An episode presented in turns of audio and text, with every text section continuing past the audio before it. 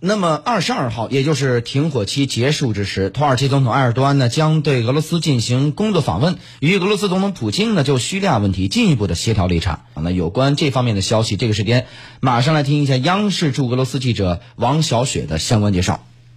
好的，主持人。当地时间二十二号下午，俄罗斯总统普京和土耳其总统埃尔多安将在俄罗斯索契进行会晤。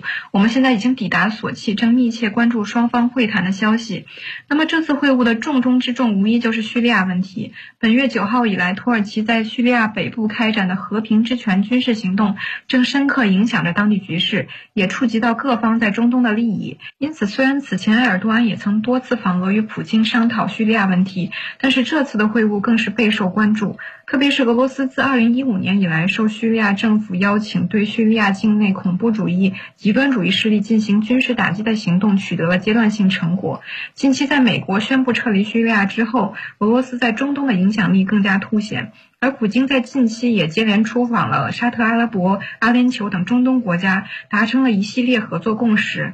在此情形下，俄罗斯需要一个相对稳定的中东格局，对土耳其的军事行动更是保持着密切关注，并竭力从中调停。嗯，那么目前为止啊，土耳其和俄罗斯方面就这次的会面又释放出了哪些信号呢？我们继续来听一下王小雪的介绍。好的，主持人。根据克宫发布的消息，此次埃尔多安访俄是受到了俄罗斯总统普京的邀请。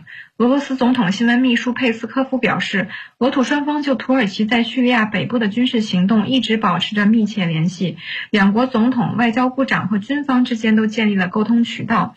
俄方一再强调要确保叙利亚的领土完整，通过政治协调解决叙利亚问题。十二号，俄罗斯总统普京在接受媒体采访时再次重申了这一点，并称叙利亚必须摆脱其他国家的军事存在。如果叙利亚政府不再需要帮助的话，俄罗斯也会撤离。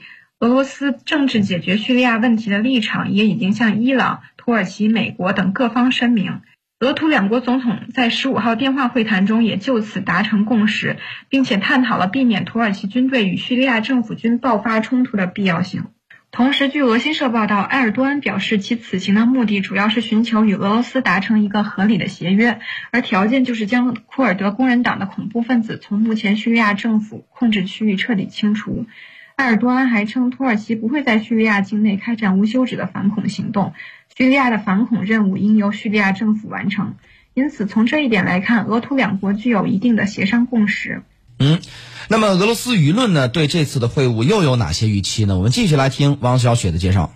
本月十七号，美国和土耳其达成了暂停在叙利亚进行军事行动一百二十小时的协议，而二十二号正是协议约定的最后期限。